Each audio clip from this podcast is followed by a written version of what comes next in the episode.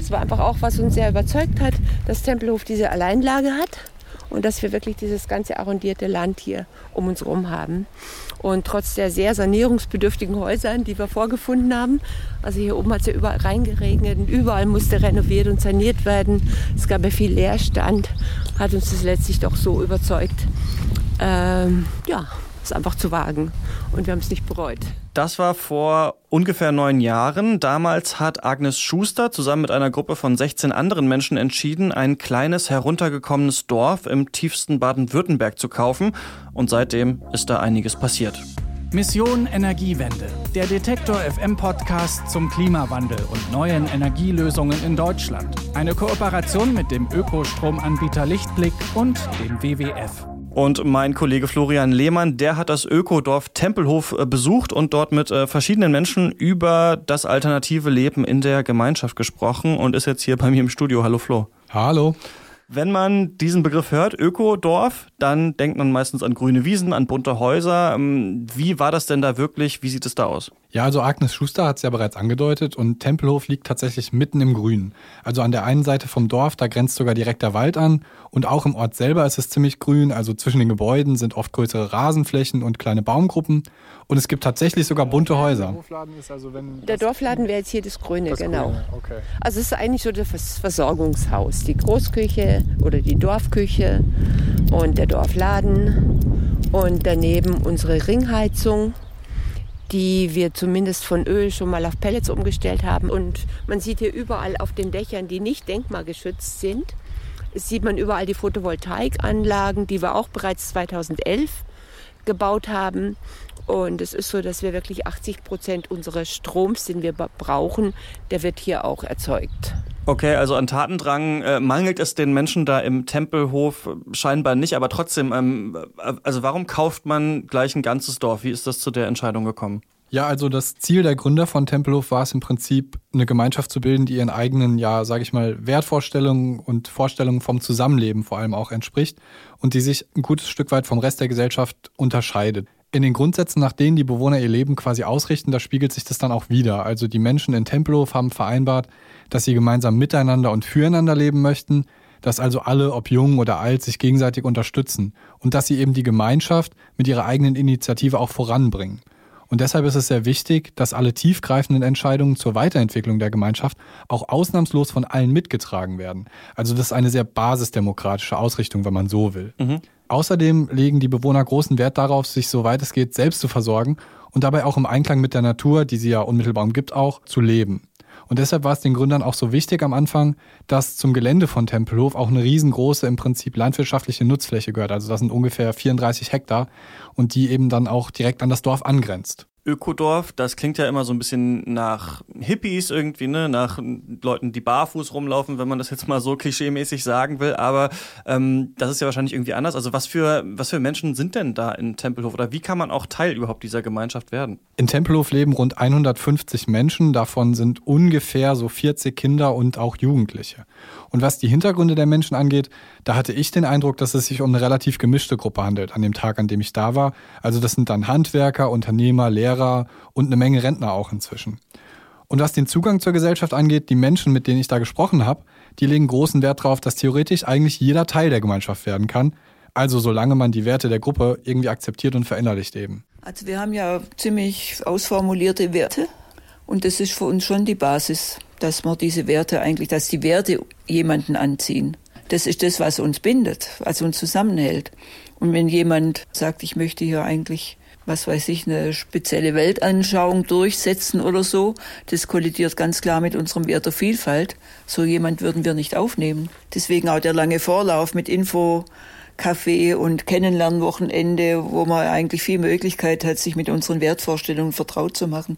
Und dieser lange Vorlauf, dieser Aufnahmeprozess, den Marie-Louise Stiefel vom Öffentlichkeitskreis aus dem Tempelhof da anspricht, der dauert dann letztlich in etwa ein ganzes Jahr. Also das ist schon eine Weile. Und in diesem Jahr, da bringt man sich dann zunehmend in die Gemeinschaft ein und arbeitet an verschiedenen Stellen mit, um einfach das Leben da auch kennenzulernen. Man absolviert dann auch noch Seminare und man findet irgendwie im Lauf dieses Jahres dann heraus, ob man sich ein Leben in Tempelhof überhaupt vorstellen kann.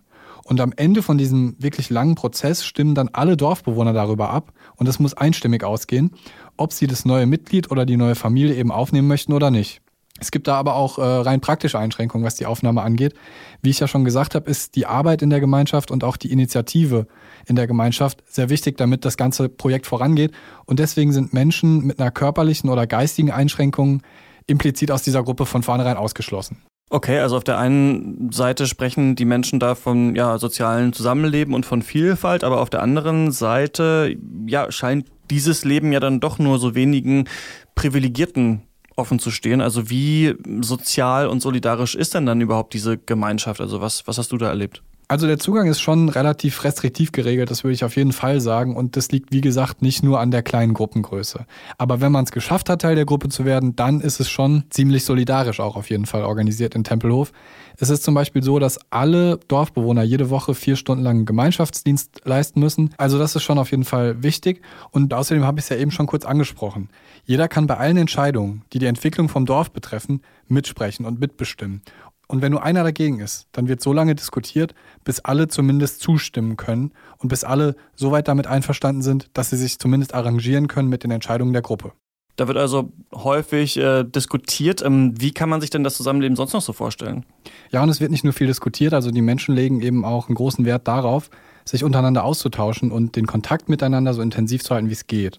Und damit es gut funktioniert, gibt es in dem ganzen Dorf auch eine Menge Einrichtungen, die das irgendwie befördern, dieses Zusammenleben. Also eine gemeinsame Kantine für alle, eine Bibliothek, eine Schule, verschiedene kleine Läden und sogar ein paar Werkstätten. Und äh, man kann also eigentlich alles, was das tägliche Leben so betrifft, auch im Dorf selbst erledigen. Und außerdem finden halt auch regelmäßig Veranstaltungen für alle Bewohner statt, also unter anderem die sogenannte Generationendisco. Und für Agnes Schuster, das ist die Frau, die wir am Anfang schon gehört haben, ist eins besonders wichtig. Leben für alle Generationen, das wirklich kraftvoll ist und nicht nur einmal im Monat besuchen die Kinder die alten Leute, sondern wir leben wirklich alle miteinander.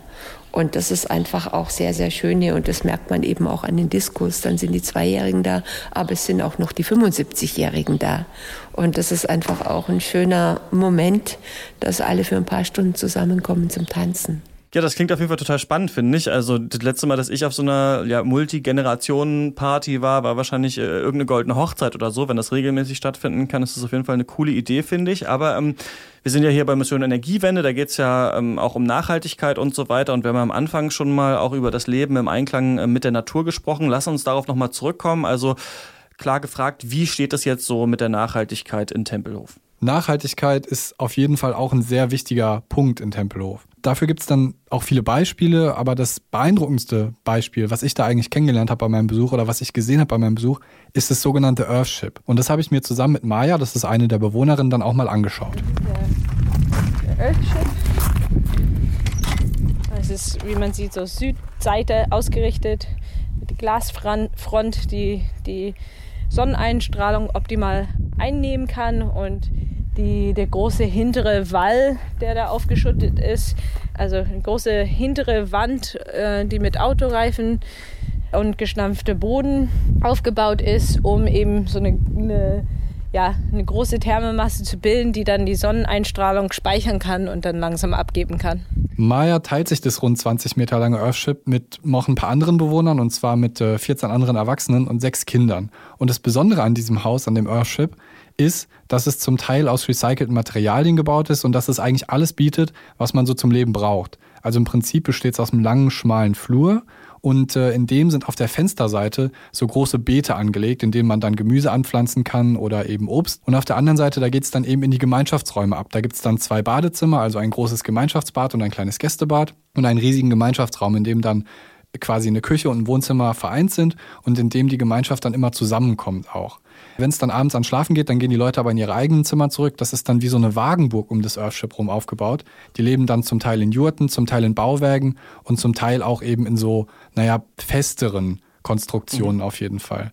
Aber wie gesagt, man kann sich in etwa vorstellen wie so eine Wagenburg und das Earthship bildet eben das Zentrum dieser Wagenburg. Ja, klingt recht kuschelig eigentlich, so wie du das jetzt äh, beschreibst, aber wir müssen ja auch über die harte Arbeit sprechen oder vielleicht läuft die so ab, weiß ich ja nicht, aber ähm, du hast vorhin gesagt, man kann irgendwie alles, was man in der Gesellschaft machen kann, auch in diesem Dorf machen. Die betreiben ja auch ihre eigene Landwirtschaft, ne? Wie läuft das ab? Da gibt es eine solidarische Landwirtschaft, kurz Solavi. Und mhm. das bedeutet, dass zu Beginn der Saison alle Dorfbewohner gemeinsam darüber entscheiden, was die an Obst und Gemüse eben anbaut, diese Solavi. Das ist für beide Seiten mega wichtig, weil das auf der einen Seite eine gewisse Planungssicherheit mit sich bringt und weil auf der anderen Seite super viel von dem Obst und Gemüse, was da angebaut wird, auch in der Dorfkantine dann verarbeitet wird. Und Maya, die wir schon aus dem Earthship kennen, die leitet diese Solavi. Und für sie ist die enge Zusammenarbeit mit den Köchen der Gemeinschaft sehr wichtig. Hat natürlich den riesigen Vorteil, dass die wahnsinnig viel von unseren Überschüssen noch verwerten können, konservieren können, für den Winter haltbar machen können. Die verwerten auch Gemüse, was sonst nicht, also auf jeden Fall nicht auf dem Markt landen würde. Wir haben sehr wenig, also eigentlich so gut wie kein Abfall in, in dem Sinn. Inzwischen ist es auch so, dass rund 90 Prozent des Gemüsebedarfs durch die Produktion aus der Solavi gedeckt werden. Also alles, was die nicht selber anbauen können, das kaufen die Menschen in Tempelhof natürlich trotzdem ein. Dabei handelt es sich dann hauptsächlich um so Sachen wie Kaffee oder Bananen oder Öle. Das können die einfach aktuell nicht sinnvoll und nachhaltig anbauen und deswegen, und weil sie nicht darauf verzichten können, kaufen sie es eben ein so lange gibt es ja jetzt diese Gemeinschaft Tempelhof noch gar nicht. 2010 wurde die ähm, ja gegründet und die hat sich auch seit der Gründung stark weiterentwickelt. Was denkst du denn jetzt? Also du warst da. Was sind so Herausforderungen, denen man sich da noch stellen muss in Zukunft? Ja, vielleicht ganz kurz vorweg. Die Tempelhofer, die planen eigentlich überhaupt nicht für die Zukunft. Also das bedeutet, dass es da keinen festen Masterplan gibt. Also falls jemand eine Initiative ergreift und was machen möchte und der schafft es, die anderen zu überzeugen, dann passiert was. Ansonsten eben nicht. Aber um deine Frage zu beantworten, das letzte große Projekt der Neubau der Dorfschule, das ist inzwischen so gut wie abgeschlossen. Und inzwischen ist diese Grund- und Werksrealschule auch in Betrieb. Und ich glaube, dass die Schule dem Dorf zukünftig noch einiges abverlangen könnte, weil das Konzept der Schule nämlich darauf setzt, dass die Kinder von der ersten Klasse an in einem sehr, sehr, sehr freien Rahmen, also es gibt kein, keine Stundenpläne und nichts, also die kommen einfach morgens mhm. hin und machen im Prinzip, was sie möchten, in einem sehr freien Konzept eben darauf getrimmt werden sollen, aus der eigenen Motivation heraus was zu lernen. Und dabei werden sie von den sogenannten Lernbegleitern unterstützt. Dabei handelt es sich teilweise um ausgebildete Lehrer und teilweise aber auch einfach um fachlich oder pädagogisch versierte Menschen aus dem Dorf. Und dieses Konzept der Schule ist auch noch nicht völlig ausgereift. Weil wir einfach auch äh, noch nicht, kann ich da einfach sagen, sehr geübt darin sind, alles in diesem freien Flow jetzt schon zu initiieren von Anfang an. Also das ist eine Kompetenz, die wir vielleicht in zehn Jahren als gesamte Schule mehr haben, aber im Moment stecken wir noch da. Das ist Eika Bindgen und sie ist verantwortlich für die Schule und ihre 80 Schüler aus dem Dorf und aus den umliegenden Gemeinden auch. Also ich glaube, da ist noch einiges zu tun, damit dieses Konzept dann irgendwann aufgeht. Und ich hoffe wirklich, dass nicht eine komplette Schülergeneration darunter leiden muss, dass man das da alles so im freien Flow lässt, sage ich mal. Ansonsten ist es in Tempelhof aktuell eben so, dass es zwar sehr viele Kinder gibt, aber eben auch viele Menschen, die schon über 50 sind oder sogar im Rentenalter. Und dass eben der Nachwuchs, wenn man so will, ein Stück weit fehlt. Man könnte jetzt meinen, mit diesen 40 Kindern, also wenn die alle bleiben, dann klappt es schon, dann ist die Zukunft eigentlich gesichert. Allerdings ist es aktuell eben so, dass ein Großteil der Jugendlichen das Dorf verlässt, wenn sie erwachsen werden. Und ich glaube, der Hauptgrund dafür ist einfach, wie in vielen anderen kleinen Dörfern eben auch, da haben die Tempelhofer auch noch keine Lösung gefunden. Die Menschen, die Jugendlichen, die finden einfach keinen Job und sie können ihren Lebensunterhalt nicht im Dorf verdienen. Also kurz gesagt, die Zukunft von Tempelhof bleibt auf jeden Fall spannend. Ja, du sagst, die jungen Leute gehen alle weg, da müssten ja auch andere Leute vielleicht wieder dahin kommen. Könntest du dir denn, also du warst jetzt da und es interessiert mich wirklich, könntest du dir vorstellen, in so einem Dorf zu wohnen oder da zu wohnen? Ja, das ist eine sehr gute Frage, aber ich muss sagen, ich glaube jetzt nach meinem Aufenthalt dort, es gibt viel Gutes da, die haben viel geschafft. Es ist eine Gemeinde mit, mit viel Initiative, aber wenn diese Initiative ausbleibt und danach sieht es im Moment eben irgendwie aus für mich, ähm, dann wird sich da nicht viel weiterentwickeln. Und ich weiß nicht, wie die jetzt in Zukunft vorankommen wollen, wenn ihnen die jungen Leute wegbleiben. Ich bin nicht der Typ dafür, der sagt, ich ziehe jetzt in so ein Dorf und ich entwickle das weiter. Also ich kann mir für mich persönlich nicht vorstellen, dahin zu ziehen. Ich könnte mir das so ein bisschen vorstellen, glaube ich, aber ich glaube, das ist vielleicht auch so eine romantische Idee, der man nachhängt. Also einerseits denke ich immer, das ist total toll, mit so wenigen Leuten in einer Gemeinschaft zu leben und auch nachhaltig. Andererseits ist man ja dann auch immer so ein bisschen gefordert, ne? Und soll sich dann auch einbringen. Und das ähm, muss ja dann auch nicht immer sein. Also man möchte ja eigentlich auch ganz gerne mal die Tür zumachen und äh, sich nicht über das Wohl der Gesellschaft Gedanken machen. Aber ein spannendes Konzept ist es auf jeden Fall. Über das Ökodorf äh, Tempelhof habe ich mit meinem Kollegen Florian Lehmann gesprochen, denn der war für uns da. Dankeschön. Ja, gerne. Und in der nächsten Folge von Mission Energiewende, da geht's um Feminismus. Denn Frauen werden vom Klimawandel viel härter getroffen als Männer und Männer tragen mehr Schuld am Klimawandel als Frauen. Das sagen einige Studien. Warum wir das Klima also auch als Genderfrage diskutieren können, das erklärt uns Eva Weber hier nächste Woche. Alle Folgen Mission Energiewende findet ihr bis dahin natürlich bei uns im Feed oder auf äh, Services wie Spotify, Deezer und Google Podcasts und über fünf Sterne bei Apple Podcasts oder iTunes freuen wir uns natürlich auch. Ich bin Christian Eichler. Bis nächste Woche. Mission Energiewende. Der Detektor FM Podcast zum Klimawandel und neuen Energielösungen in Deutschland. Eine Kooperation mit dem Ökostromanbieter Lichtblick und dem WWF.